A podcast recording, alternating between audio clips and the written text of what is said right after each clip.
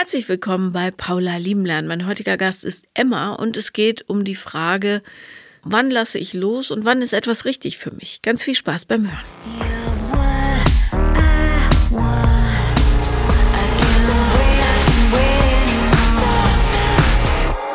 Herzlich willkommen, liebe Emma. Hi, Paula. Es gibt keinen Grund, aufgeregt zu sein. Worüber sprechen wir heute?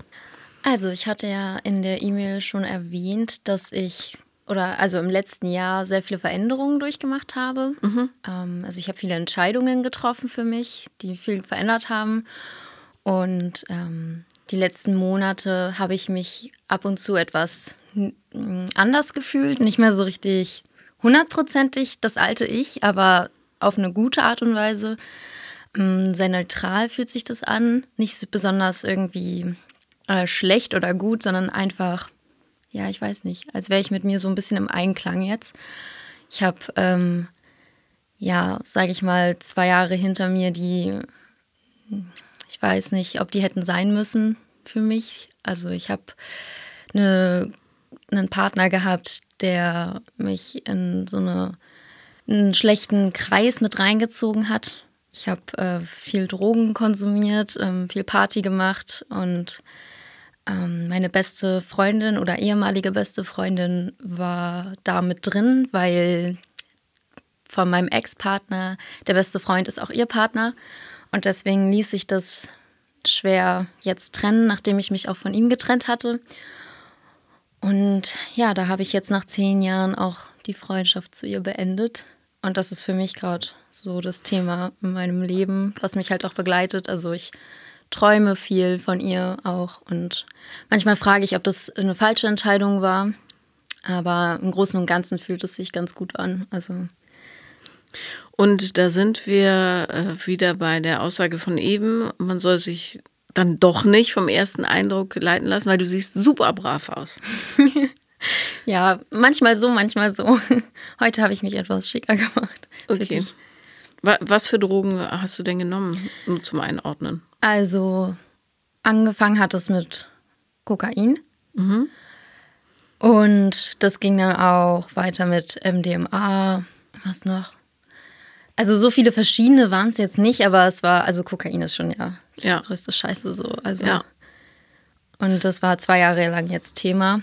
Und ich habe mich dann nicht deswegen, nicht nur deswegen, aber ich habe mich getrennt und habe dann auch mich von dem Freundeskreis äh, abgeschottet. Immer Schritt für Schritt, immer mehr. Ich gemerkt habe, dass es mir nicht gut tut. Und warum zweifelst du an deiner Entscheidung? Also du hast ja eben schon gesagt, weil es dir nicht gut getan hat. Ja. Also zweifeln tue ich nicht, äh, dass ich mich von meinem Ex-Partner getrennt habe, das nicht. Aber dass ich mich sehr schnell, das war jetzt im Juli erst, von meiner besten Freundin getrennt habe. Einfach so, möchte man sagen. Also wir hatten keinen Streit und es war an sich auch alles gut. Ich würde fast sagen, es wird, wurde in den zehn Jahren immer besser. Also wir haben immer mehr einander verstanden und ähm, konnten immer besser aufeinander eingehen. Wenn jemand von uns verletzt war oder so, konnte man damit besser umgehen und darauf reagieren, als das früher der Fall war. Aber es war immer irgendwas, was, wo ich das Gefühl hatte, ich bin ihr nicht so wichtig wie sie mir. Und das hat mich immer begleitet und es hat mir immer wehgetan. Und woran ja. hast du das festgemacht? Ähm, es waren so Kleinigkeiten, Kleinigkeiten in Anführungsstrichen, wie dass sie meine Zeit einfach nicht respektiert hat. Also es war immer Unpünktlichkeit war mal ein Thema und Unzuverlässigkeit auch. Ich konnte mich nie 100% auf sie verlassen. Ähm, und auch so illoyale Dinge, die passiert sind. Ich hatte auch immer das Gefühl, dass wenn sie einen Partner hatte, egal wie lang sie mit ihm zusammen war oder wie lange sie ihn kannte, der war immer an erster Stelle. Also was ja auch irgendwo normal ist, wenn man vielleicht verheiratet ist oder ich weiß nicht, wenn man das schon was sehr Ernstes ist, aber bei ihr habe ich gemerkt, dass es äh, egal ist, wer da ist. Es, ich werde nie die Priorität sein in irgendeiner Hinsicht. Also das war immer sehr verletzend, weil für mich das wenn ich eine Person so lange kenne und man sich eigentlich auch schon so tief kennengelernt hat, dass man der Person schon das Gefühl geben müsste oder können müsste, dass sie einem sehr wichtig ist und auch die Zeit der Person einem wichtig ist. Das war eher der Punkt. Ja. Kannst du denn annehmen, dass du dich jetzt einfach in einem Trauerprozess befindest, diese Beziehung betreffend? Ähm, so hätte ich das jetzt gar nicht bezeichnet, aber dass ich auch von ihr so viel träume noch und ab und zu ein schlechtes Gewissen habe, wenn ich hier nachts im Bett liege, könnte man das wahrscheinlich schon so nennen, ja. Worauf bezieht sich dein schlechtes Gewissen? Ich erkenne immer mit Abstand, dass hm, nicht nur ein, die andere Person Fehler macht, sondern auch man selbst. Und mhm. die sieht man in dem Moment, wenn man sich in der Situation befindet, gar nicht so klar. Ähm, aber dann mit Abstand. Was wäre so ein Fehler, der dir da einfällt? Na, ich würde sagen, ich war auch nicht besonders flexibel. Also ich war irgendwann so festgefahren in diesem, ich bin dir nicht so wichtig wie du mir und du bist immer so unzuverlässig und so, dass es schon in so eine Vorwurfshaltung, also ich kam in eine Vorwurfshaltung, aus der ich nicht mehr so einfach rauskam. Hat sie denn äh, sich zuverlässiger benommen? Es wurde nicht besser, in meinen Augen. Also es Warum ist es dann falsch, dass du in dieser Vorwurfshaltung bist? Ähm, na, vielleicht ist es ja auch so, dass wenn man Leuten immer das Gefühl gibt, dass man nichts von ihnen erwarten kann, dass sie das dann genau das erfüllen. Also, dass man schon gar keine Ansprüche mehr an sie hat und dann vielleicht habe ich es damit nur schlimmer gemacht. Aber es war ja schon schlimm. Ja. Ja, das stimmt. Also es war ja vorher schon schlimm und dadurch, dass du gesagt hast, okay, ich äh, habe jetzt verstanden, wie das Spiel läuft und dann halt nicht, ist alles genauso geblieben, wie es war, außer dass du nicht mehr so sehr darauf gehofft hast, dass es anders wird. Ja, stimmt. Wenn man in eine Freundschaft geht, hat man natürlich gewisse Erwartungen und Hoffnungen und so weiter. Man möchte als Mensch angenommen werden, man möchte in einer bestimmten Weise behandelt werden, man möchte äh, oder erhofft sich, dass die Leute alles stehen und liegen lassen, wenn es nötig ist und so weiter. Nur muss man auch darauf achten, können die Leute das bringen, was man sich so erhofft. Ne?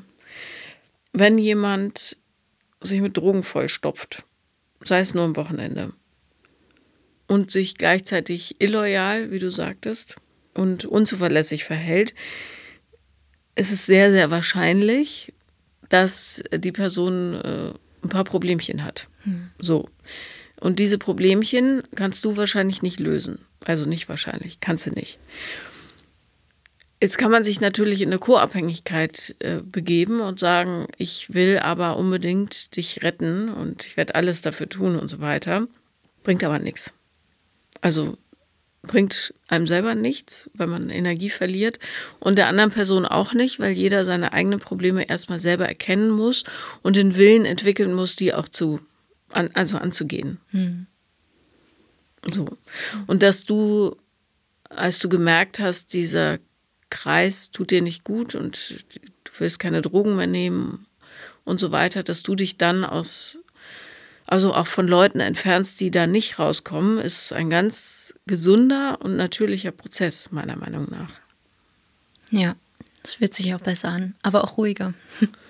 Ja, für mich klingt das so, als würdest du jetzt einfach noch intensiv trauern, was ja okay ist. Man kann auch um schlechte Sachen trauern.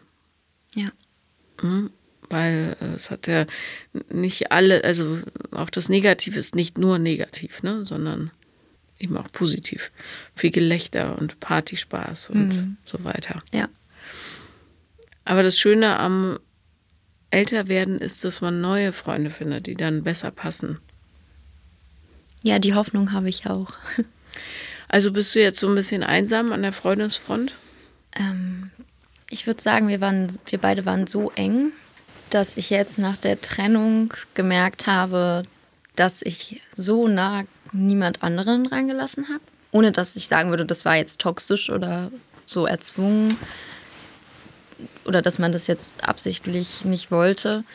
Aber mir ist es jetzt aufgefallen, dass ich niemandem so nah, was ja auch nicht sein kann, ich kann ja nicht so viele beste Freundinnen haben, das ist ja nicht möglich, aber ähm, meine anderen Freunde sind auch für mich da und ich kann mich auf die verlassen und ich bin froh, dass ich sie habe, aber es sind keine Menschen, zu denen ich jetzt äh, gehen würde, wenn ich mich irgendwas bedrückt unbedingt. Warum so. Das mache ich mit mir selbst aus. Ähm, gute Frage. Ich bin nicht so gut darin, glaube ich, mich jemandem anzuvertrauen oder mir, über meine Probleme zu reden. Was sind deine Probleme denn? Ich habe gemerkt, dass ich unsicherer bin, als ich das zugeben möchte oder als es anderen vielleicht vorkommt. Also ich bin schon sehr unsicher in einigen Bereichen in meinem Leben und überspiele das immer mit so viel reden, laut sein und so auffällig sein. Also das war auch mal dieses Party-Ding, glaube ich, dass ich ähm, viel gefeiert habe und da auch immer eine sehr laute Person war und viel getanzt habe. Und da, in diesem Kreis habe ich mich dann auch wohlgefühlt, wenn ich dann Alkohol getrunken habe zum Beispiel. Aber ich merke zum Beispiel, ich wage mich nicht auf die Tanzfläche, wenn ich nicht trinke. Also das war immer so ein Punkt. Und es gibt schon viele Themen, wo ich merke, wow, da fühle ich mich echt viel unsicherer als andere das, glaube ich, auch denken würden von mir. Zum Beispiel gehe ich jetzt seit anderthalb Jahren ins Fitnessstudio, mache das total gerne. Es ist mein neues Hobby geworden und ähm, mein jetziger Freund macht das auch sehr gern. Und er will immer mit mir zusammengehen. Und das ist für mich eine Horrorvorstellung. Ich kriege da schon richtig innerlich so ein Zittern und ich fühle mich dabei überhaupt nicht wohl. Und dann hat er mich jetzt schon ein paar Mal überredet und dann bin ich auch mitgekommen bei ihm in sein Fitnessstudio oder er auch mal bei mir. Und dabei habe ich mich nie wohl gefühlt. Ich wollte nicht, dass er mich ansieht. Ich habe mich immer entfernt von ihm, weil ich nicht gerne, also ich möchte alles perfekt machen. Ich will, dass alles richtig gut aussieht und ich will oder ich habe den Anspruch an mich, dass ich jetzt nach anderthalb Jahren Sport schon richtig, richtig gut bin, wo er auch immer sagt, das kann nicht sein. Ich mache jetzt seit zehn Jahren Sport und ich lerne immer noch was dazu. Also es geht immer besser und du kannst nicht perfekt sein. Und ich habe immer, ja, irgendwie da so eine Angst. Was für ein enormer Stress. Ja. Ganz schlimm. Und ich würde so gerne auch mit ihm zusammen machen. Aber jetzt, wo ich nach Berlin gezogen bin, habe ich auch mein Fitnessstudio halt gekündigt und jetzt stehe ich vor dieser Entscheidung, gehe ich, melde ich mich jetzt bei seinem an oder suche ich mir wieder ein anderes, wo ich mich dann verstecken kann und das für mich alleine machen kann, ohne andere Leute, die ich kenne und die mich verurteilen könnten. Weiß er das? Mhm, ja. Er versteht es leider nicht so gut. Na, wenn man das Thema nicht hat, mhm. ja, kann man das nicht so gut verstehen. Aber was denkst du, woher das kommt? Also gerade dieser Perfektionswunsch, häufig ist es so, dass Kinder, die, äh, ja, es gibt da mehrere verschiedene Varianten, die dazu führen, aber entweder Kinder wurden, haben nur Anerkennung erfahren, wenn sie was richtig gut gemacht haben und sonst gar nicht. Oder Kinder wurden gar nicht gesehen und haben immer gehofft, nicht so unsichtbar zu sein und haben dann, wollten dann schreien, hey, ich habe ein Eins, guck, guck, guck, guck, guck. Mhm. So, which one is it? Das zweite, glaube ich. Mhm. Also meine Eltern waren nie sonderlich streng, so mit Schulleistungen oder allgemein mit irgendwelchen anderen Dingen, wie du musst jetzt Sport machen, du musst tanzen gehen oder was weiß ich, du musst in irgendwas besonders gut sein. Ähm, ich hätte mir aber schon gewünscht, auch in der Kindheit mehr in gewissen Bereichen so gefördert zu werden oder dass ich, ähm, dass meine Eltern mich auch mehr so dazu anspornen, irgendwas zu machen, irgendeinem Hobby nachzugehen, worin ich richtig gut werde. Und in der Schule, also ich habe auch gemerkt, wenn ich jetzt meine Eltern von der Arbeit nach Hause gekommen sind und wir am Tisch saßen, ich habe geplappert wie ein Wasserfall von meinem Tag erzählt die ganze Zeit.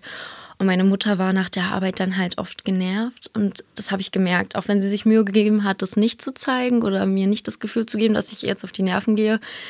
Also ich bin sehr sensibel und auch mein Bruder, das merke ich ähm, für so Geräusche wie sowas. Mhm. Also, oder wenn man dann so ein Glas Wasser ausgestoßen hat oder so, dass da dann gemeckert wurde, wenn das aus Versehen passiert ist oder so, sich so darüber aufgeregt wurde. Und da hätte ich mir, glaube ich, in meiner Kindheit schon mehr Aufmerksamkeit gewünscht und daher wahrscheinlich auch dieses ganze, ja. Sind deine Eltern noch zusammen? Mhm. Und bei wem bist du dann aufgewachsen? Bei meiner Mama. Okay. Und die war alleinerziehend oder hatte die einen neuen Partner? Die war alleinerziehend, hat ähm, auch seit 2011, ja, also auch seit über zehn Jahren einen neuen Partner. aber trotzdem alleinerziehend in meinen Augen. Also mhm. der hat sich da nie großartig eingemischt und war mal sehr still. Ja. Na gut, ihr wart ja auch schon. Wie alt bist du jetzt? Ich bin jetzt 22. Das heißt, er ist Mitte in der, also mitten in der Pubertät oder beginnenden Pubertät ist er dazu Ja, gestoßen. genau. Und mein Bruder ist sechs Jahre jünger nochmal. Okay. Ja. Ah ja. Und da hat er sich auch nicht eingebracht? Mm -mm, gar nicht. Was jetzt gerade zu einem großen Problem wird in meinen Augen, aber ganz schwierig. Ja, weil der keine äh, männliche Leitfigur hat, oder? Mhm. Und euer leiblicher Vater? Der ist äh, da. Also der wohnte auch neben, also relativ nah neben uns. Äh, bringt sich aber nicht so ein, wie er es wahrscheinlich sollte. Und hat auch eine neue Familie gegründet, sag ich mal. Ähm, also der ist auch, hat ist genauso lang schon mit seiner Frau, mit seiner neuen Frau zusammen, wie meine Mama mit ihrem neuen Partner. Und der hat jetzt 2019 aber noch mal eine Tochter bekommen und hat so gut wie gar keine Zeit oder selten oder wenn dann mal eine Stunde oder zwei Stunden Zeit. Nicht und dann, also Verabredungen, Festverabredungen sind auch nicht wirklich möglich. Es ist dann immer irgendwas Spontanes oder ein Anruf und ich komme jetzt morgen mal schnell vorbei oder so so ein Ding. Und das heißt, du hast zu ihm kein Vertrauensverhältnis? Mm -mm, nicht so. Wissen die von deiner Drogengeschichte? Äh, mein Papa nicht. Meine Mama schon, aber auch erst seit einem Monat oder so. Und wie hat sie reagiert? Puh, ähm, ruhig. Also sie hat mir keine Vorwürfe gemacht, aber sich selber welche gemacht, was sie falsch gemacht hat, dass das passieren konnte. Und sie dachte, dass mein, also was auch der Fall ist in meinen Augen, dass sie und mein Vater damit eigentlich sehr gut umgegangen ist früher. Also sie haben mich über Drogen aufgeklärt und haben auch gesagt, was, ähm, also haben darüber geredet, wie schlimm das ist, irgendwelche Chemie zu sich zu nehmen und sind aber auch relativ ähm, liberal mit anderen Sachen, wie zum Beispiel jetzt mal ein Joint rauchen oder so. Sie waren nicht besonders streng und sie dachte, sie hätte damit alles richtig gemacht was in meinen Augen auch so war und nichts mit meiner Mama zu tun hat jetzt, dass ich das getan habe. Aber dein Wunsch dazu zu gehören ist natürlich trotzdem immens. Ja. Ja. Ich, was ich, mich überrascht ist, wie, also wann hast du dich von deinem Drogenfreund getrennt? Vor einem Jahr. Und jetzt wohnst du schon mit deinem neuen Freund zusammen. Ja. Wie kam das? Wir haben uns tatsächlich äh, sehr relativ nah nach der Trennung zu meinem Ex-Freund kennengelernt, äh, an Silvester, bei einer Party. Und ähm, dann hatte er mir auch geschrieben gehabt nach der Party. Also wir waren uns sympathisch, hatten auch mal irgendwie ein, zwei Worte gewechselt, einen kleinen Smalltalk gemacht, aber mehr auch nicht. Also ich fand ihn ganz attraktiv und er mich, glaube ich, auch, aber das wurde nicht rübergebracht in dem Gespräch. Und er hatte mir geschrieben, weil wir in einer Gruppe waren zusammen und er deshalb meine Nummer schon hatte ob wir nicht mal zusammen Shawarma essen gehen wollen. Und dann habe ich nicht geantwortet, weil. Wie romantisch. Also, ja, ja, sehr ja. romantisch. Ja, auch nicht so mein Fall. Naja, und da habe ich erstmal nicht geantwortet, weil ich. Also das war für den Abend vielleicht mal ganz nett, so ein bisschen zu flirten vielleicht, aber das mehr, mehr auch nicht. Ich wollte auch niemanden kennenlernen, wollte erstmal für mich allein sein. Und er versuchte es dann wirklich sehr stark also mit mir ins Gespräch zu kommen und hey, was habe ich, ist, ist denn irgendwas, ähm, was ist denn das Problem, warum antwortest du denn nicht? Und dann habe ich irgendwann gesagt, dass ich das jetzt nicht möchte, dass ich mit mir selbst erstmal im Reinen sein möchte, bevor ich mit irgendjemandem kennenlerne. Und dann sagte er, es muss ja kein Date sein, wir können uns doch einfach erstmal treffen. Und dann sagte ich zu ihm, naja, was ist es denn sonst, wenn es kein Date ist? Also Freunde fürs Leben werden wir doch jetzt bestimmt nicht. Und ähm, dann entwickelte sich das aber wirklich über WhatsApp so, so schnell, dass es wirklich schon ein intimes Gespräch relativ schnell wurde. Nachdem ich ihm erklärt habe, warum ich das nicht möchte, ist er so intensiv darauf eingegangen, dass es mir super schnell gefallen hat, also mit ihm zu reden. Und dann hatten wir uns auch schon getroffen, zwei Wochen später ungefähr. Und es war super schön. Also schon am ersten Abend. Richtig toll. Wir haben sehr viel einfach nur geredet. Es war sehr ruhig und angenehm und ja. Kennt er die ganze Geschichte? Ja. Ja. Er kennt alles. Und dann, das heißt, ihr seid jetzt äh, acht Monate, neun Monate zusammen, ja. sowas. Und wann habt ihr entschieden, zusammenzuziehen? Ähm, es war nicht so, dass es jetzt einen festen Tag war, wo wir uns zusammengesetzt haben und gesagt haben, so jetzt ziehen wir zusammen, sondern wir hatten immer mal wieder darüber geredet. Ich hatte am Anfang auch eher gesagt, dass, es, dass ich das jetzt nicht möchte so schnell, weil ich auch die Zeit davor, also ich hatte so ein bisschen Angst, dass das Aufregende dann vorbei ist. Diese aufregende Anfangszeit, in der man sich noch vermisst und dann zueinander fahren kann. Und dann sagte er so, was, das ist für mich gar nicht so, dann geht es für mich erst richtig los. Und er hat mich gar nicht versucht zu überreden oder so, aber diese Worte waren irgendwie für mich, ich weiß nicht warum, aber das hat richtig was für mich mit mir gemacht, dass er gesagt hat in dem Moment, dann geht es erst richtig für mich los. Und das war irgendwie schön für mich. Und dann habe ich immer mehr mich in meinem Kopf damit angefreundet, dass wir eventuell jetzt mal zusammenziehen könnten irgendwann. Und das hat sich jetzt aber auch nur durch Kontakte ergeben, dass eine Wohnung frei war die wir jetzt hätten in Berlin direkt haben können, ohne lange Wohnungssuche oder und dann hat sich das so ergeben. Also es war jetzt kein zwanghaftes, wir suchen jetzt nach einer Wohnung und es muss jetzt passieren, sondern mhm. es ist jetzt so geflossen, sag ich mal. Ja. Aber du stehst jetzt da ohne intensiven Freundeskreis, Freundinnenkreis. Mm, alleine bin ich auf jeden Fall nicht und ich treffe mich auch regelmäßig mit Freunden. Es ist bloß nicht so eng. Also ich habe schon ein, zwei Freundinnen, wo ich auch über Beziehungsprobleme reden kann oder auch über unsere Kindheit oder was uns verletzt und betrifft, aber es ist trotzdem nicht das gleiche wie mit meiner ehemaligen besten Freundin, was ich aber auch, glaube ich, nicht erwarten kann. Hm. Nee. Ist sie noch äh, aktiv auf dem Drogensektor? Ich glaube ja. Mhm. Also sie ist auf jeden Fall noch mit dem Partner zusammen, mit dem das alles auch angefangen hat. Und ich heiße das auch nicht gut und es tut mir auch leid, dass sie da das sich nicht draus lösen kann oder möchte, weil sie, denke ich mal, schon das Problem auch damit sieht, aber sie, sie liebt ihn halt sehr und deswegen ist sie da drin doch gefangen, denke ich mal, solange die zusammen sind. Und wenn sie für immer zusammenbleiben werden, dann wird das, glaube ich, auch immer ein Thema sein. Und er ist auch nicht in der Lage, sich da. Er ist auch zehn Jahre älter als sie. Und ich sehe da nicht mehr so mit Anfang 30 sehe ich da irgendwie, also es kann natürlich sein, dass er irgendwann sagt, so jetzt höre ich damit auf, aber wenn man das schon seit über zehn Jahren macht, sehe ich da nicht so die Hoffnung, dass wenn die zusammenbleiben, er das irgendwie positiv noch beeinflussen kann oder rumreißen kann. Höchstens sie, indem sie einen Schlussstrich zieht. Mhm. Lass uns nochmal über diese Unsicherheit sprechen, ja. weil die natürlich sehr im Wege steht. Und ich spreche hier aus äh, der Weisheit des Alters weil ich natürlich mit 22 auch der kleinste Knopf auf der Leiste war. Also ich habe mich nüchtern tanzen wäre auch ausgeschlossen mhm. gewesen. Mhm. Ich weiß aber heute, dass sich wirklich keine Sau dafür interessiert, wie man tanzt, was man anhat, wie man im Fitnessstudio aussieht äh, und so weiter, wie man über die Straße läuft. Mhm. Die Leute schenken einem flüchtige Gedanken vielleicht oder so Gedankenfetzen wie die tanzt aber komisch oder wow, gar kein Rhythmusgefühl, keine Ahnung. Aber es interessiert sie nicht. Ja. Zu Recht, ja, weil es einfach auch nicht interessant ist. Wie wenn jemand scheiße tanzt, tanzt er scheiße. Fertig. Völlig egal. Hauptsache er tanzt, ja, ja. oder sie. Ja. Und hat Spaß. Das ist viel wesentlicher. Und für mich, und ich wünschte, mir hätte das jemand äh, früher gesagt, war es irgendwann, äh, also als diese Erkenntnis kam, es interessiert tatsächlich in Wahrheit niemanden.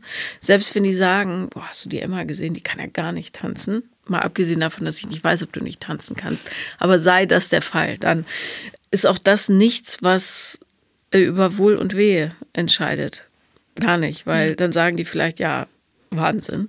Ich habe auch eine Freundin im Freundeskreis, die tanzt ich kann das überhaupt nicht beschreiben, ja, aber da bewegen sich alle Gliedmaßen in die denkbar falsche Richtung, zum falschen Moment, ja. Aber das ist so liebenswert. Ja, ja. Wir wissen immer, da wo es so komisch zappelt, da steht sie auf der Tanzfläche. Ja. Da ist sie. Ja, da hinten, ich sehe sie. Aber niemand würde darüber denken, Gott, das ist so peinlich, ich möchte nicht mit ihr assoziiert werden, ja? Ja. Sondern, ah, da ist sie, warte, ich bringe ihr gleich was zu trinken mit oder keine Ahnung. Und der einfachste Schritt, das zu überwinden, ist in der Tat, es zu tun. Das heißt, täglich kleine, mutige Entscheidungen zu treffen. Ja? ja. Und zwar nicht im Sinne von mutig wie die Menschen, die gerade überall auf der Welt ums Überleben kämpfen müssen, sondern einfach, ja, unsere äh, Sicherheitsmut. So, was nicht, die Ängste sind darum ja nicht abzuwerten, logisch, aber es fühlt sich ja dann elementar an in dem Moment. Das bedeutet, genau hinzuhören, äh, wenn du merkst, da kommt die Scham hochgekrabbelt und vielleicht, also da muss man sich so ein bisschen zur Ordnung rufen, ja, aber dann zu überlegen, okay, was wäre das Schlimmste, was passieren könnte? Alle zeigen mit dem Finger auf dich, alle lachen laut, unwahrscheinlich, zu 100 Prozent. Und du musst dir einen neu, neuen Club suchen. Völliger Schwachsinn, ja. Also gerade in Berlin ist ja. wirklich alles egal. Ja. Und was wäre das Beste? Du hast eine Menge Spaß. Ja. So. Was überwiegt? Immer das Beste, logischerweise. Und darum äh, könnte man, um jetzt bei dem Tanzbeispiel zu bleiben, ja, was natürlich eines der banaleren ist, weil größer ist es zum Beispiel alleine ins Restaurant gehen oder im Fitnessstudio sich zu den Mucki-Jungs zu stellen und mit einer klitzekleinen Hantel ja. zu sagen, sag mal, wie machst du das nochmal? So, ja, aha. Mhm. Auch da garantiere ich dir, dass die eher sagen würden, äh, ja, warte mal, ich zeig dir das. Ja. Tausendprozentig. Ja. ja. Und dann wieder beim Tanzbeispiel offen damit umzugehen, zu sagen, hey, äh, Stefanie, äh, du siehst mich jetzt zum ersten Mal tanzen das ist für mich total schambesetzt. Also so redet man natürlich nicht, aber so sinnbildlich, äh, sinngemäß. Und ich habe einfach gar kein Rhythmusgefühl. Aber ich will trotzdem. Kommst du mit? Ja, klar, komme ich mit. So, dann sagt Stefanie vielleicht, Potzblitz, du hast wirklich gar kein Rhythmusgefühl. Versuch doch mal auf die Bassdrum zu hören. Wenn es so wump, wump, wump macht, dann bewegst du den einen Fuß oder was weiß ich. So, schon hast du eine spaßige Aktivität und du merkst, okay, ich habe zwar kein Rhythmusgefühl, aber den, den Takt, den schaffe ich. So. Ne? Und es macht auch so Spaß. Und wenn ich jetzt noch einen kleinen Hüpfer einbaue, keine Ahnung, dann ist alles gut, ja. Und dann ist beim nächsten Mal diese Angst schon mindestens um 50 Prozent geschrumpft. Und so funktioniert es. Allein ins Restaurant gehen, da denkst du beim ersten Mal vielleicht, ist übrigens auch eine wichtige Übung in einem meiner Kurse, ja, das ist Pflicht, alleine ins Restaurant zu gehen, zur besten Zeit und ohne Handy und sich umzugucken und zu fühlen, was mit dir passiert. Du denkst natürlich, alle gucken und alle denken, boah, ey, die arme Sau, was stimmt mit der eigentlich nicht, dass sie alleine essen muss. In anderen Kulturen na, Kulturen ist jetzt übertrieben, in anderen Ländern, Frankreich oder so, ist total üblich, alleine essen zu gehen. Warum auch nicht? Du musst dich ja nicht immer verabreden wie so ein Wahnsinniger, ja. äh, weil es geht ja hier darum, auch das Essen zu schmecken und es zu genießen und so weiter. Da hilft Quatsche ja meistens nicht. Und äh, dann, wenn du im Restaurant sitzt, auch das auszuhalten, dass du dich jetzt scheiße fühlst für einen Moment. Ja. Aber das passiert einmal. Beim nächsten Mal denkst du, okay, tada, es ist gar nichts passiert wenn ich Hunger habe und ins Restaurant will, gehe ich. Mhm. Fertig. Und ja. wenn ich Bock habe, dieses Restaurant auszuprobieren, wenn du älter bist, ja, dann entwickelt man so Tendenzen, dass einen Restaurants interessieren plötzlich. Dann, und niemand will mitkommen, dann gehst du halt alleine. So what? Also es macht viel mehr Sinn. Der, der ähm, Restaurantkritiker in Ratatouille, der geht immer alleine essen. ja. Und ich glaube nicht, weil er so unleidlich ist, was er ja eigentlich dann auch nicht ist, wie wir später feststellen, aber sondern weil er sich dann ganz konzentrieren kann auf das, was passiert. Ja. So, noch ein Beispiel. Du willst einer Freundin, die du noch nicht so gut kennst, sagen, dass es dir gerade richtig scheiße geht. So, der Vorbau wird natürlich möglicherweise sein, sie denkt, äh, ich bin eine arme Wurst, ich bin vollkommen lächerlich, emotional unreif. Ich habe eine schäbige Familie. Ich bin so ein richtiger Junkie, so eklig, keine Ahnung. Und sagst dann, pass auf, mir geht es heute richtig scheiße, ich bin wahnsinnig unsicher, ich habe den ganzen Tag geweint und gestern auch. Und ich habe ganz große Zweifel an meiner Beziehung und wie ich überhaupt mein Leben führe. Und ich habe keine Hoffnung für die Zukunft. So richtig dickes Brett. Und was die tausendprozentig nicht denken wird, ist, Gott, was für ein peinlicher Mensch. Hm. Im Zweifelsfall denkt sie, wow, das ist so viel Schmerz, das überfordert mich gerade und findet vielleicht nicht die richtigen Werkzeuge, das auszudrücken oder aufzufangen. Aber ähm, auch nicht so wahrscheinlich, weil, das ist meine Erfahrung, die meisten Leute sind unheimlich froh, wenn jemand die Hosen runterlässt, weil sie dann den Gürtel nicht so festhalten müssen die ganze Zeit selber. Jeder will gesehen werden und jeder will wissen, dass er nicht alleine ist mit dem, was gerade so passiert in der Seele. So. Und nur dann, wenn du ehrlich bist, damit, wie du bist, was du fühlst, wovor du Angst hast, kannst du echte Connection kriegen. Ja, das stimmt. Kurz gesagt, just do it. ja, ich kann mich an einen Abend erinnern, aber da ist auch wieder Alkohol geflossen, an dem wir, da war ich, waren wir zu dritt und das waren dann auch ähm, zwei relativ enge Freundinnen und dann haben wir auf einmal abends alle zusammen auf der Couch geweint, weil wir Mitleid füreinander hatten ja. und auch für uns selbst. Also da ist dann ganz viel passiert an diesem Abend, wo ich dachte, wow, das hätte ich niemals gedacht, dass das bei euch passiert ist in der Kindheit oder was in euch vorgeht. Das war ein schöner Moment, aber das war auch wieder so der Alkohol, der es hat ähm, fließen lassen erst so richtig. Und ja, das wäre schön, wenn es auch ohne gehen würde. Weil ja, und das wird dich jetzt überraschen, aber es geht auch ohne. das Ding ist nur, die meisten Leute sind es nicht gewohnt, so ja. zu sprechen. Also, wie man so neudeutsch sagt, Deep Talk, ja.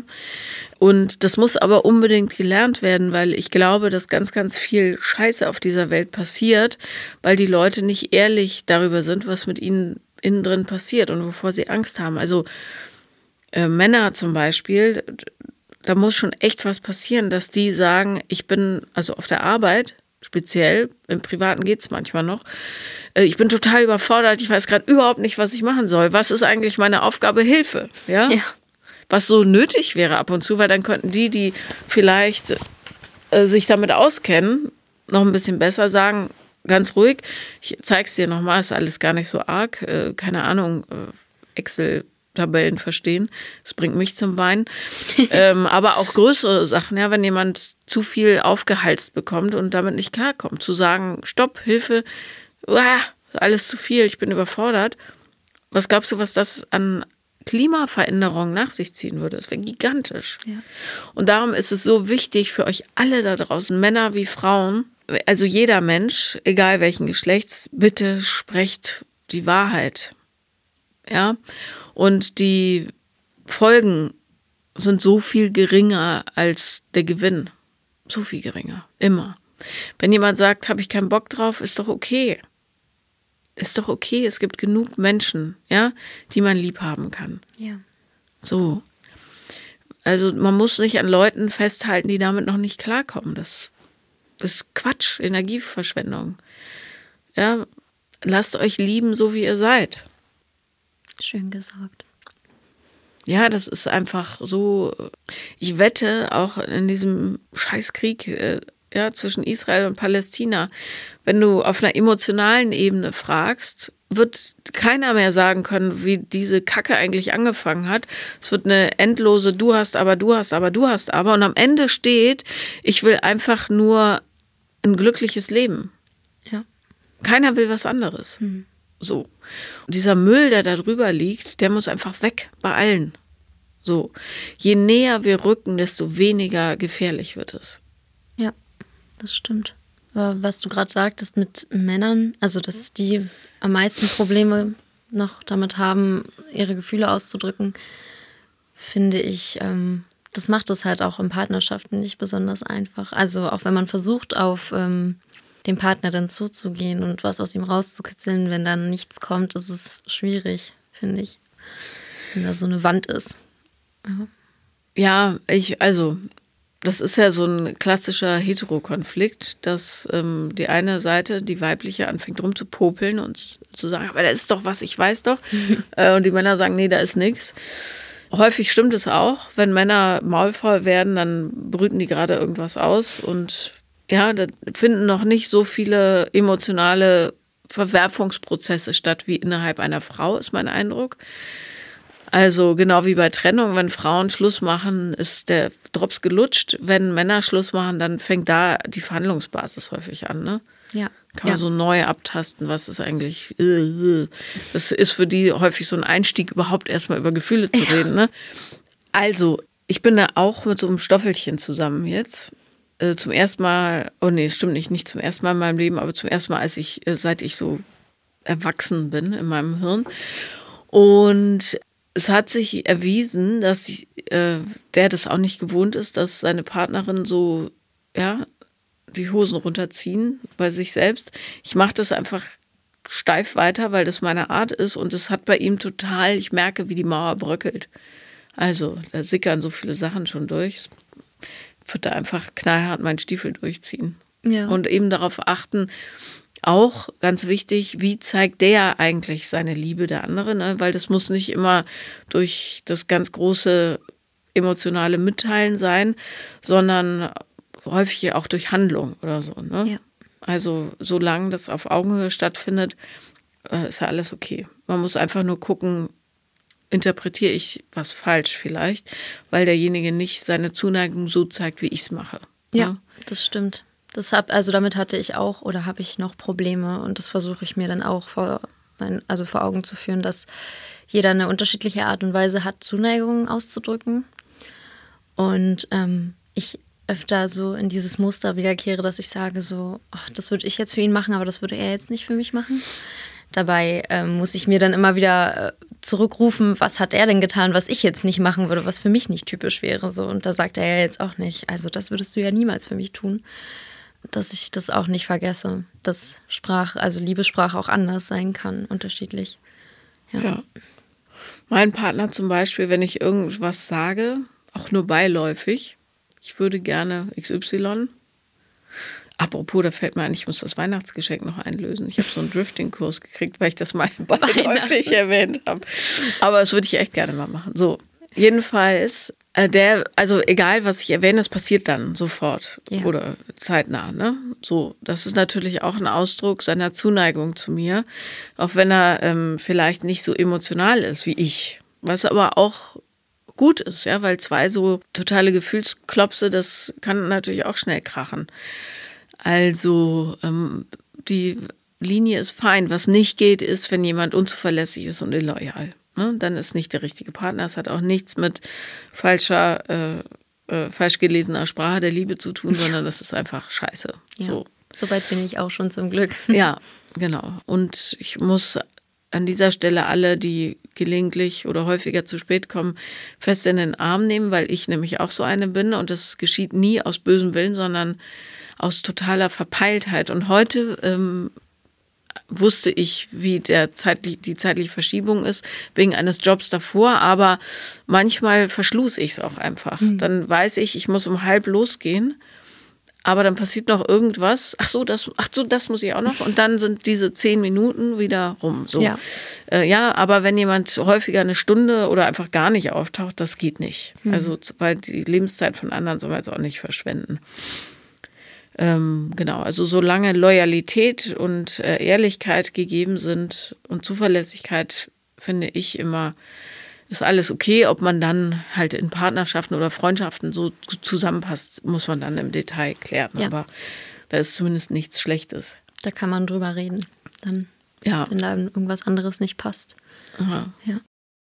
Worauf du vielleicht achten musst, so als Kind, das, äh, da- das so aus dem Elternhaus stammt, wo, wo es so vielleicht so ein bisschen nebensächlich alles war, dass du dich nicht kleiner machst, als du bist. Ne? Also, dass du dir schon erlaubst, zu voller Blüte, in voller Blüte zu erstrahlen und dir auch das Recht nimmst, das zu tun. Also nicht sagen, na gut, wenn das jetzt nicht so sein soll, dann trete ich halt zurück, sondern ein Gefühl dafür entwickelst, was du möchtest Ja. und das auch durchziehen. Ne? Und ähm, nochmal auf deine Freundin zu, zurückzukommen, ich glaube, also ich kenne ja nur deine Seite, ne? Äh, hast du mit ihr ordentlich Schluss gemacht? Also hast du gesagt, pass auf, das geht für mich so nicht? Für die zehn Jahre vielleicht etwas kurz, aber mehr kam einfach aus mir nicht heraus und ich habe es über Brief gemacht. Und hat sie dazu Stellung bezogen? Ja, sie hat zurückgeschrieben und sehr viel reifer und erwachsener, als ich es jemals äh, erwartet hätte. Und ich war auch sehr überrascht und ich habe geheult wie, also ganz doll geweint, weil sie sehr reflektiert und ähm, ja, wie soll ich sagen, also sie hat zurückgeschrieben nach dem Motto, dass ihr das super weh tut und leid tut und sie ganz viele Fragen hat und sie sich immer, also ich immer ihre beste Freundin bleiben werde. Das habe ich aber auch geschrieben. Also sie wird immer dieser, also ein wichtiger Abschnitt aus meinem Leben sein, den ich so auch nicht wegstreichen werde aus meinem Leben. Und dass sie, dass man gehen lässt, was man liebt. So in der Art hat sie geschrieben, auch kurz und knapp zurück, aber es hat mich sehr berührt und dann habe ich nochmal darauf reagiert mit einer Nachricht, wo ich gesagt habe, die, also diese, dieser Brief, der da zurückkam, hat mich wirklich nochmal so zum Nachdenken gebracht, dass ich gesagt habe, vielleicht ist das eine gute Grundlage, nochmal zu reden, weil das klang überhaupt nicht nach jemandem, der verbittert ist oder dessen Ego gekränkt ist, was meins auf jeden Fall wäre, wenn sie das mit mir gemacht hätte. Also mhm. ist ja klar. Sie hat es einfach komplett erwachsen, finde ich, gehandhabt und da dachte ich, vielleicht kann man dann nochmal reden. Vielleicht ist das eine Grundlage. Aber das wollte sie nicht? Sie hätte es gewollt, aber sie hatte dann, wie ich das so mitbekommen habe, sie hat es mir nicht erzählt, aber ich habe mitbekommen, dass sie dann ein dolles Thema mit ihrem Partner gerade hat und das ging ihr nicht gut und dann hat sie unsere Verabredung abgesagt mit, ich kann mich jetzt nicht um unsere Probleme kümmern, also das Alte, das, also das hat mir dann in dem Moment gezeigt, das ist ja genau so, das, was mich gestört hat. Das bestätigt jetzt eigentlich wieder nur das, warum ich das getan habe hier. Es ist jetzt wieder irgendwas mit ihrem Partner und es tut mir leid, wenn es was Schlimmes ist, aber sie hat jetzt keine Zeit und es kam auch kein Vorschlag für, ja, dann lass uns das doch vielleicht irgendwie in zwei, drei Wochen machen. Jetzt gerade geht es mir nicht gut, sondern es war einfach, ich habe jetzt gerade keine Zeit, mich um unsere Probleme zu kümmern. Es tut mir leid. So, und dann habe ich nicht mehr geantwortet. Das hat mir zu sehr weh, wieder wehgetan. Und ich dachte, wie kann es sein, dass mir jemand so weh tut, von dem ich mich gerade schon getrennt habe eigentlich. Also Du bist dann natürlich auch sehr sensibel, weil das mhm. das Gefühl ist, was deine Mutter in dir ausgelöst hat. Ne? Ja. Davon musst du zwangsläufig lernen, dich ein bisschen zu distanzieren. Ne? Dass du darauf achtest, dass du verstehst, was da zum Klingen gebracht wird in dir. Mhm. Und gleichzeitig, äh, genau weil du diese Geschichte hast, ist es vielleicht auch ratsam. Und da sage ich nicht, dass das jetzt die ideale Freundin für dich ist, weil sie eben selber so sehr problemverstrickt ist. Aber dass man dann selber auch aus einer Erwachsenenperspektive sagt, pass auf, du bist mir schon wichtig und ich merke, dass ich sehr traure und ich glaube, ein Gespräch würde mir wirklich helfen, wie geht's dir denn heute? Ja, und nicht so sehr darauf äh, fokussiert bist, jetzt hat sie mir schon wieder abgesagt zugunsten ihres Freundes. Mhm. Weil natürlich, sie hat ja ihre eigene Story und ähm, wenn sie zum Beispiel wirklich so eine Art Überlebensangst kriegt, wenn, wie es so bei Beziehungsabhängigen ist, wenn mit dem Partner gerade was nicht stimmt oder wenn dort die Zuwendung entzogen wird, ähm, dann hat es gar nichts mit dir zu tun, ne? ja. sondern das ist wirklich nur ihre Reaktion auf ihr Trauma. So. Also, dass du da ein bisschen differenzierst. Hm. Ne? Ja. Weil sonst wirst du eine Menge Enttäuschungen erleben. Ja. Sehr, sehr viele. Ja. ja. Du musst immer auch die Geschichte der anderen in deine Berechnung mit einbeziehen. Ja, ich habe auch gemerkt, da wir alle so ein Freundeskreis auch noch aus dem Abitur waren, ähm, dass meine Freunde ja auch sie alle kennen. Und ich habe äh, auch wieder mit Distanz auch gemerkt, dass so wie sie mich behandelt hat, teilweise, dass sie das mit vielen macht. Und dann habe ich auch versucht, mir selbst schon zu sagen, das ist jetzt nicht so was Persönliches. Also diese Unzuverlässigkeit und dieses, ich will mich nicht auf eine Uhrzeit festlegen und so, das gehört scheinbar einfach zu ihrer Persönlichkeit irgendwo. Und damit komme ich aber leider nicht zurecht, womit ich sie auch nicht wirklich ändern kann, denke ich. Und das war so das Problem. Also ich wollte auch gar nicht von ihr verlangen, nachdem ich das schon öfter getan habe. Also ich habe immer wieder angesprochen, dass mich das verletzt. Und sie weiß auch, dass ich da sensibel bin und dass ich damit nicht gut klarkomme.